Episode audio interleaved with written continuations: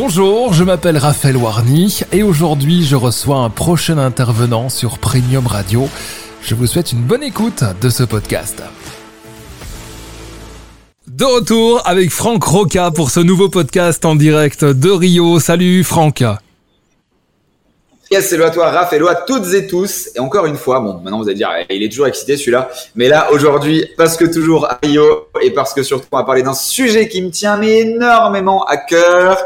Je te laisse l'annoncer. Exactement. En quoi, selon toi, le schéma scolaire peut-il être un frein à la réussite d'un entrepreneur? Je sais que c'est un sujet que t'adores. C'est un sujet que j'adore et juste là maintenant, j'ai envie de démarrer par une punchline que je viens là de, créer dans, mes cellules neuronales. Euh, un truc qui va un peu aller au clash de la clivance.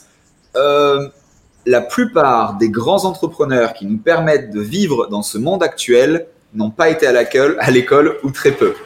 Voilà un petit peu cette punchline que j'ai envie de sortir, même si il y en a. Mais encore une fois, la plupart, et notamment pour un sujet qui moi et je trouve euh, super important, c'est que l'école, surtout en Europe, surtout en France, celle que je connais le plus, même si j'ai voyagé, vécu dans quatre continents, elle nous enlève, même pas elle nous enlève, elle nous permet même pas d'aller chercher ce qu'on appelle la soft skills. Les soft skills qui aujourd'hui est le nerf de l'air ben, pour continuer de vivre dans ce monde avec euh, l'internet, le digital, la blockchain, les crypto-monnaies, les NFT, bref, tous ces trucs-là, et même ne serait-ce que euh, voyager oui, voyager à distance, travailler à distance, la Zoom, faire des trucs comme ça. Aujourd'hui, n'importe quel, même le maraîcher, même ton poissonnier d'il y a 20 ans, il est sur, tu vois, où il y a été, par exemple, pendant le Covid, s'il voulait pas perdre de l'argent. Et, euh, et, donc ça, on est dans une réalité de vie. Et aujourd'hui, le système scolaire, en France, si je ne m'abuse, et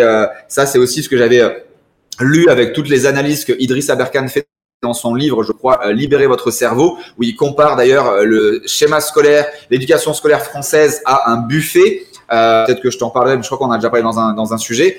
Euh, mais en gros, voilà, c'est qu'il n'a pas évolué depuis un siècle. Pourtant, le reste évolue euh, toutes les heures, tous les six mois et toutes les années, etc. Et ça, ça n'évolue pas. Pourquoi? Il y a eu tellement de choses qui se sont passées dans notre écosystème, dans notre vie. Et en fait, bah là, en France, on continue à ne faire que trois heures de sport par semaine. Pourquoi? Alors qu'en Australie, aux États-Unis, dans plein d'autres pays du monde, c'est une demi-journée par jour quasiment de sport. Pourquoi on, abrutit nos enfants à rester 7 à 8 heures dans une putain de classe de cours sur des sièges en bois, euh, sans respirer encore plus là avec le Covid, on leur a mis des masques toute la journée. Merde quoi. Donc euh, ça, c'est un truc qui, me tient à cœur parce que euh, ben, ça, m'énerve grave qu'on qu'on continue de faire, de fermer l'esprit et le potentiel des enfants parce que ça arrange le gouvernement et la politique. Waouh quelle punchline pour démarrer là sur le coup, euh, Franck. On l'a compris, euh, Hugo n'ira, je pense, pas à l'école. Eh bien, tu ne te trompes pas.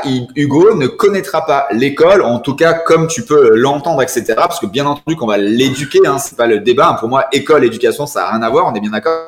Euh, et juste avant, parce que je pense que là, même si je m'en fous de recevoir des tomates, mais c'est pour dire que voilà, je suis pas non plus euh, 0 ou 1 ou vert ou rouge. C'est que l'école, oui, elle permet certains de construire des relations humaines, euh, apporte certes des connaissances, même Pythagore et Thalès, euh, je te mets au défi de me dire quand est-ce que tu arrives dans ta vie après l'école.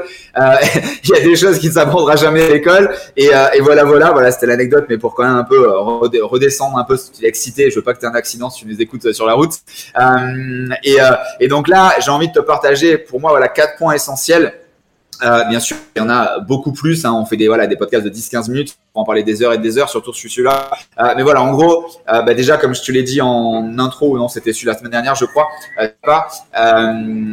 Ben, Hugo Brésil, donc déjà il a une double nationalité. Donc ma femme lui parle en français, je lui parle en anglais. Ben, l'écosystème dans lequel on est, c'est du portugais, langue latine également. Donc même si on veut aussi l'espagnol qui est encore plus puissant que le portugais, donc en gros on est sur du 3-4 langues. Bah, d'ici ces 2-3-4 ans, parce qu'en plus tu sais qu'à cet âge-là on est une éponge, et on rajoutera encore une autre langue, mais là plus c'est lui qui la choisira je pense, et l'avenir qui nous dira dans les quelques premières années, notamment quand on fera eh bien notre tour du monde en catamaran, et ça pourra être eh bien je sais pas le chinois, l'arabe, le russe, bref on verra en fonction un peu de comment le monde évolue, euh, mais l'idée c'est un peu ça pour déjà lui donner euh, pour moi, bah, pareil, au-delà de plusieurs passeports et la double nationalité, eh bien, euh, une arme massive de guerre euh, justement se battre dans un monde euh, ben, qui est qui est pas trop gentil avec la vie, tu vois. Et, ça, c'est vraiment ce qu'on veut en faire au-delà de bah, lui faire découvrir des cultures. Et, ça, c'est peut-être tu vois le, un des points, un des quatre points, c'est enfin avant les quatre points, c'est le bonus plutôt. le quatre et demi, c'est on peut pas on peut pas se dire qu'on est intelligent, on peut pas se dire qu'on est bon, on peut pas se dire qu'on a des soft skills si on est resté en France ou en Europe.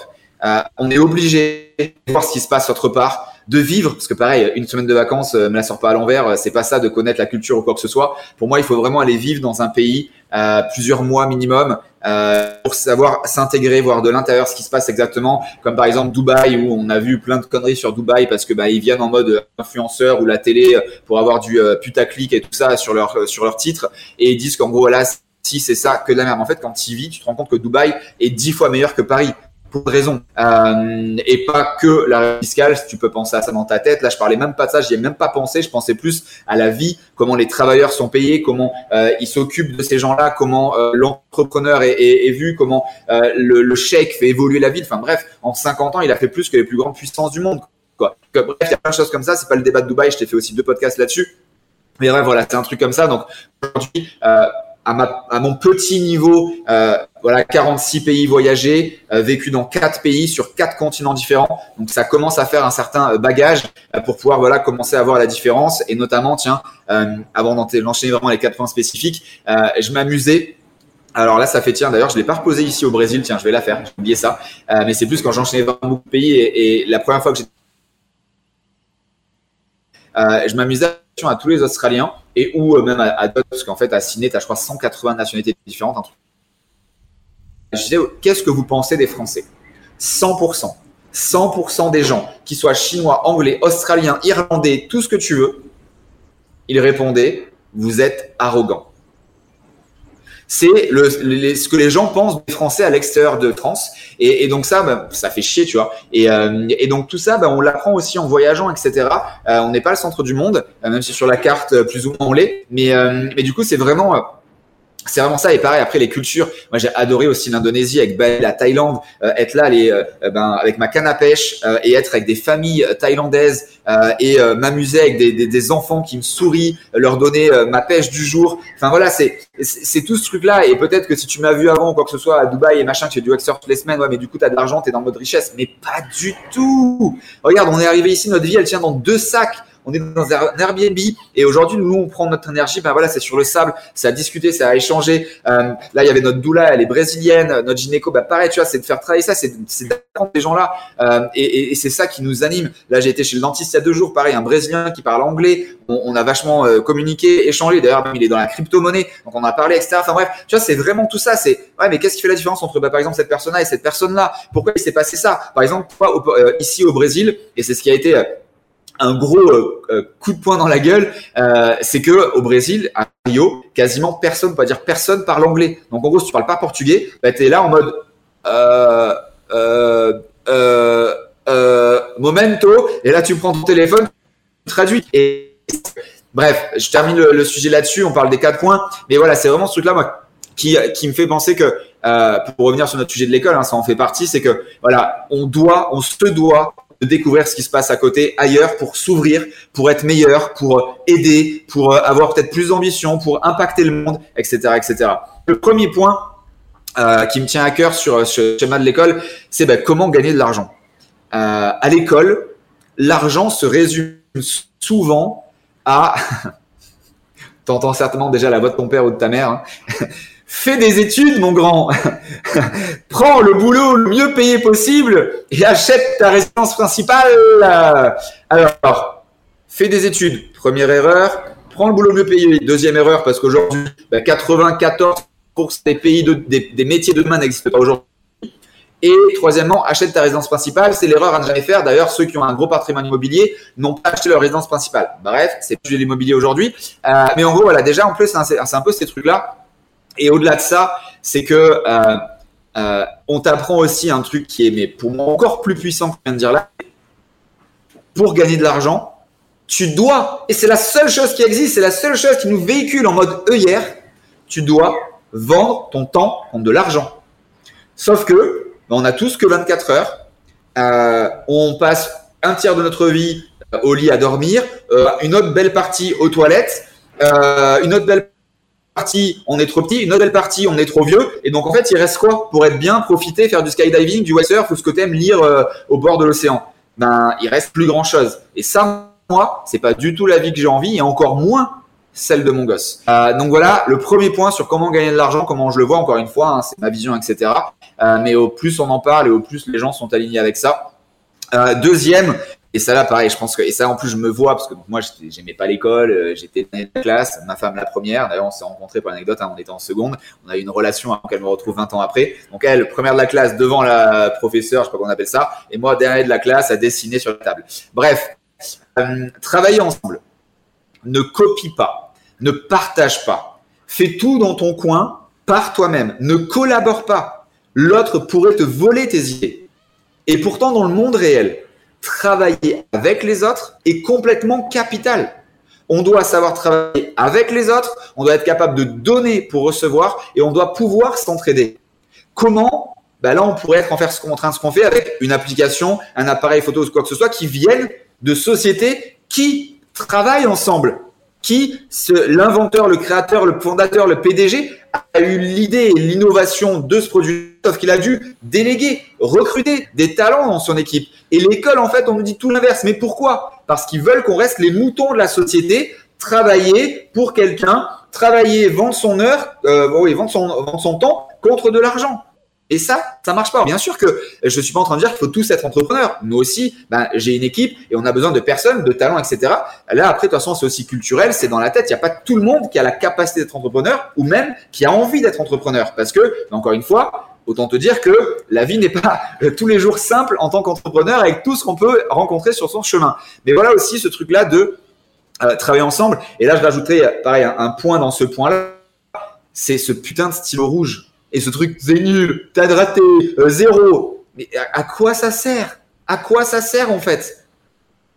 Et tous ces trucs-là, bref, on pourrait en parler des heures et des heures, mais tout ça, je n'ai pas envie. Et en plus, voilà, dans notre programme d'accompagnement un propulsé, on a des centaines et des centaines de ben, d'entrepreneurs, de coachs, de thérapeutes, euh, justement, ben, d'anciens professeurs, etc., etc.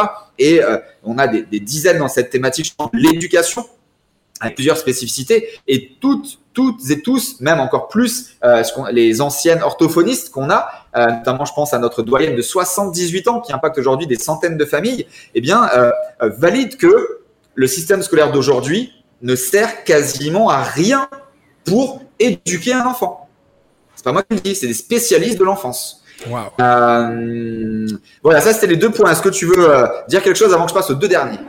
Ah non, je... déjà les deux premiers sont juste euh, sensationnels. On espère ne, pas avoir trop brusqué peut-être euh, différentes personnes qui nous écoutent, mais c'est pour ça aussi que nous sommes là, c'est pour réveiller la population et c'est pour euh, voilà donner des, des choses auxquelles on, tient et on, sait que Franck a vraiment vraiment des choses à dire. On est très très très heureux et on veut connaître ces deux derniers points, Franck.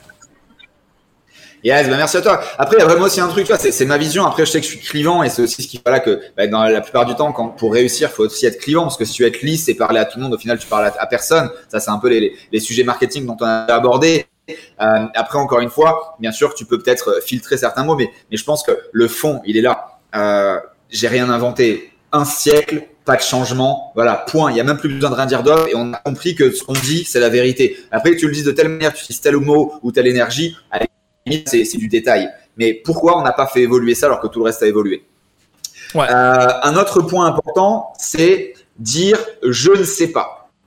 Euh, le je ne sais pas à l'école, en fait, on te l'interdit parce que, euh, bah, en fait, de dire ça, c'est au final, on passe pour un con. Donc, on met dans notre cerveau la peur de passer pour un con devant ses petits camarades qui, en plus, le, la professeure, hein, ne manque pas une miette de te pointer du doigt et de dire, eh, hein, hein, t'as vu ce qu'il a dit comme connerie? Tu vois, et en gros, c'est ça, et j'exagère à peine. Ou le piqué, on en parle. Alors, je sais pas, par contre, ça, je sais pas si ça existe encore, mais le piqué. Non, mais allô, et en plus, le piqué, il faut que ce soit visible de tous tes camarades. mais en quelle année? Et après, tu oses dire, ou de temps en temps là, mais haters, je t'adore, euh, tu oses me dire que je suis clivant et que je parle mal, etc. Mais quand tu as été au piqué, tu as dit ça à ta prof? Je crois pas. Hein. Pourtant, elle t'a beaucoup plus descendu que moi, là, on parle en vrai, en fait. Sauf que voilà, je dis ce que je fais, je fais ce que je dis, et surtout, et ça on pourra jamais me reprocher, ça vient peut-être de mon prénom, Franck, la franchise. Euh, je dis tout haut, ce que la plupart des gens pensent tout bas. Et euh, d'ailleurs, euh, qu'est-ce que tu as dit, ou plutôt quand, quand as-tu dit pour la dernière fois, je ne sais pas? Est-ce que tu t'en rappelles? Ne pas avoir la réponse n'est pas grave. en revanche, euh, c'est savoir pourquoi au final tu n'oses peut-être pas dire ça. Alors là, je fais une mini aparté. On a déjà parlé aussi, par exemple, au restaurant ou des choses comme ça, parce qu'on est un peu dans ces notions qu'on a eues à l'école. Souvent au restaurant, euh, alors, des fois, il y a aussi le serveur qui sait euh, poser la question au bon moment pour qu'en gros tu lui réponds que oui, oui, tout va bien ou oui, c'est bon. Mais en fait, déjà parce que c'est une machinale et parce que ben, on n'ose pas dire la vérité parce qu'en fait, on nous a dit qu'on n'avait pas vraiment le droit de le et donc au resto, en gros, que ce soit trop salé, froid, pas bon ou quoi que ce soit, tu vas le dire à tes amis, à ta femme, à ton mari, à tes enfants qui mangent avec toi. Et tout le repas, tu vas en parler. De, il manque du sel ou c'est trop froid. Sauf que quand le serveur il va arriver et qu'il va te dire, alors c'était bon? Oui, excellent. Est-ce que tu te reconnais là-dedans? On l'a tous fait. Alors même moi, je l'ai fait. Alors maintenant, ça fait des années que je le fais plus du tout. Je vais à l'inverse de ça. Et en plus, ce qui se passe quand tu fais ça, c'est que tu as souvent même le patron, le chef cuistot qui vient te dire, qui vient te voir, dit super, merci, merci d'avoir été honnête, ça nous permet d'avancer, d'évoluer. Parce que c'est pas en disant que c'est bon quand c'est pourri que tu vas évoluer. C'est pas en disant que c'était excellent quand le poisson était froid. Parce que finalement, eh ben, tous les personnes, tous les clients de demain vont manger un poisson froid. Alors que si tu le dis, et peut-être qu'ils vont dire, ah oui, c'est vrai, on a voulu tester, on a enlevé 10 euh, minutes au four. En fait, il fallait pas les enlever. Merci de nous faire ce feedback. Je fais la parenthèse là-dessus. Quatrième point, avoir confiance en soi, l'estime de soi. Tu sais que tu n'es pas. je rigole parce que il y a encore qui va impacter là. Euh, tu sais que tu n'étais qu'une. je rigole trop là. Attends, je réfléchis, je, je respire plutôt. Alors tu sais que tu n'étais qu'une petite merde à la merci des profs, n'est-ce pas? Mais en fait, c'est ça qu'on est. Parce que ben, le système scolaire, le schéma scolaire, ok, du coup, ça fait un siècle, euh, je sais pas qui, là, Napoléon, je sais pas qui dans ces années-là, parce que j'aime pas du tout l'histoire, c'est du passé, moi je vais dans l'avenir. Eh bien, il a dit qu'il fallait éduquer comme ça, qu'il fallait qu'on parle de 1789, euh, je crois que c'est peut-être la seule date que je me souviens, euh, et que blablabla bla, bla, bla, bla. Ouais, sauf que ça, on sait même plus ce qui s'est passé là-bas dedans. Donc là, on vit dans le, dans présent, déjà c'est compliqué. On va aller dans le futur, mais si en plus on doit s'occuper du passé, ça va être encore plus compliqué. Bref, ça c'est une anecdote aussi qui me concerne moi. Euh, et, euh, et, ça, c'est parce que ben, le prof, il se, lui-même est dans ce, dans ce truc-là et donc il se permet pas euh, bah, de sourire. Alors je sais que ça, il y en a de plus en plus qui le font. Il y a de plus en plus d'écoles privées. Il y a de plus en plus de bah, tout ce qui suit le système un peu Montessori, etc., etc. Et, et, ça déjà, pour moi là, tout ce que je viens de dire, je ne parle pas de toutes ces nouvelles écoles, de toute cette nouvelle éducation. Je parle vraiment du système scolaire public, etc., etc. Et l'autorité ils aiment ça. Moi, je me rappelle même, tiens, un prof, peut-être même mon prof principal, je ne sais pas quelle année, euh, qui lui nous descendait tellement, c'était son leitmotiv, que quand on arrivait en retard et qu'on disait excusez-moi, excusez-moi, eh bien il nous défonçait parce qu'en fait il disait mais excusez-moi, j'ai pas envie de t'excuser. Donc là, maintenant, tu retournes là-bas, tu reviens et tu vas me dire la phrase euh, S'il vous plaît, monsieur le grand maître des Manitou euh, de l'école, du privé, du lycée, voulez-vous bien, s'il vous plaît, m'excuser la dernière fois que je ferai cette erreur absolue devant vos pieds, je vous baisse les pieds. J'exagère à peine. Mais t'imagines le délire. Et ça, c'est une histoire vécue. Enfin, moi, franchement, ça me rend dingue. Donc, jamais de la vie, Hugo peut se mettre en face d'une personne comme ça. Mais jamais. Parce que sinon, la réunion des parents profs, euh, ça va, ça va, ça va, ça va faire mal. Donc j'ai même pas envie d'y aller. Euh, et, euh, et, donc voilà, et, on l'a bien aussi, euh, et ils nous le font bien ressentir hein, avec le système de notation. Donc voilà, bref, j'ai l'impression que là-dessus, des choses évoluent, ils mettent des couleurs ou plutôt des A, B, C et plus des 0, 5 ou des trucs comme ça. Mais bref, encore une fois, voilà, le but ici de ce podcast, donc voilà, c'est de te partager vision avec la vision un peu du monde, de mon vécu, mais également aussi de te montrer peut-être qu'il existe d'autres choses, puisque n'oublions pas qu'on ne sait pas ce qu'on ne sait pas et que, eh bien, en fait, on, réagit par rapport à ce qu'on nous apprend parce qu'on connaît. Et, moi, justement, aussi, ce que j'ai envie d'inculquer à, mon fils, c'est ben, justement, ose et va chercher ce que tu ne sais pas, que tu ne sais pas. Et aujourd'hui, c'est ce que je fais depuis plusieurs années et, euh, et ça change la vie. Et vous en avez encore la preuve ici maintenant en faisant bah, 12 000 kilomètres pour aller dans un pays accouché où on ne parle pas un seul mot, etc., etc. Ça en fait partie, la culture. Et, et ça, je trouve que c'est magique, c'est fabuleux. Et, et encore une fois, voilà, chacun est libre de faire ce qu'il veut, de ce qu'il désire. Mais au final, je pense que si on peut faire un résumé là-dessus, peu importe que tu es aimé, pas aimé, euh, que tu sois professeur ou pas, moi je dénigre personne, j'ai la bienveillance envers tout. C'est simplement que là, dans l'émotion, dans l'énergie que je viens de faire passer, les mots que j'ai utilisés, c'est simplement que euh, personne n'a le droit de me dire ce que je dois faire, que personne ne n'obligera mon fils à faire quoi que ce soit, et qu'on est surtout dans cette dimension de liberté absolue. Euh, je veux faire ce que je désire moi, et pas ce que des gens ont décidé il y a un siècle. Waouh, quel mindset Franck, merci pour tout ça. Merci pour ta sincérité. Et puis rendez-vous déjà la, semaine prochaine avec un, autre thème. Tout à fait. Et donc l'autre thème, c'est quoi alors? Eh bien, je vais te le donner. Comment accepter de fonctionner différemment des autres? Justement, on va parler de, de tous ceux qui se sentent différents et surtout comment en faire sa force. Ça aussi, tu vas nous emmener très loin. Eh bien oui, en plus, tu vois, ça fait euh, finalement, c'est là les, les, trois semaines, hein, si tu as écouté celui de la semaine dernière, si tu écoutes celui de la semaine prochaine, pardon, bah, en gros, c'est vraiment un enchaînement de bah, une vie d'entrepreneur, papa, etc., le système R, et donc là aussi, eh bien voilà, ce fonctionnement différent. Je pense que là, c'est quelque chose qui est vraiment, vraiment très lié, très proche, complémentaire. Donc en tout cas, j'espère au minimum, bah voilà, te permettre juste de, de t'ouvrir à quelque chose de différent. Je te demande pas d'accepter, de valider loin de moi mon idée, mais au moins voilà de, de t'emmener quelque chose que peut-être qui était euh, eh bien pour l'instant inconnu. Et, euh, et, sur ce, je te souhaite mais vraiment de vivre ta meilleure vie au plus profond de mon être, euh, pour justement vivre ta meilleure vie et arrêter de rêver tes rêves. Merci Franck, rendez-vous dans une semaine. Ciao ciao.